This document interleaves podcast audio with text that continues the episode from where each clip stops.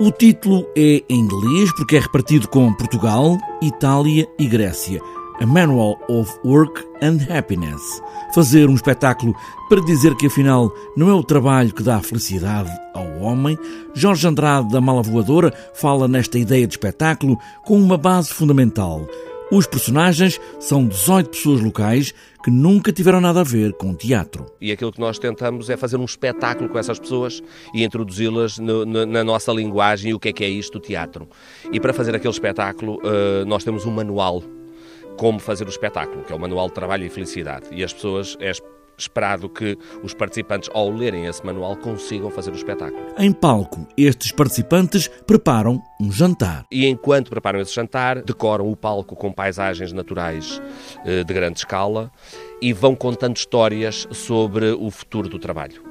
E isto foi algo que ficou do, do encontro de Pergine, que se falou bastante sobre uh, o desaparecimento do trabalho, o que é que era isto, qual é a relação que o homem tem com o trabalho, será que nós só conseguimos adquirir a felicidade através de sermos bem-sucedidos no trabalho? Que identidade é que tem uma pessoa quando deixa de trabalhar? É um mero desempregado ou a pessoa continua a ter uma identidade? Já se pensou, já houve utopias passadas em que o homem chegaria ao ponto em que criaríamos máquinas que por nós trabalhassem para nós nos dedicarmos realmente à nossa felicidade.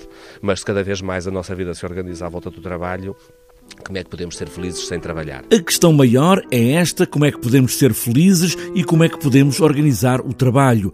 Este espetáculo, que já estreou na Grécia, estreia agora no Montijo e ainda em Alcobaça, em Portugal, e depois em Itália. E no final de tudo ficará na net livre de direitos, a peça e todas as indicações para ser feita em qualquer parte do mundo. Com os textos do Pablo Gisbert, as instruções da mala voadora de como fazer o espetáculo e o projeto da cenografia do José Capella, sendo que qualquer pessoa em qualquer parte do mundo depois não tem direitos de autor.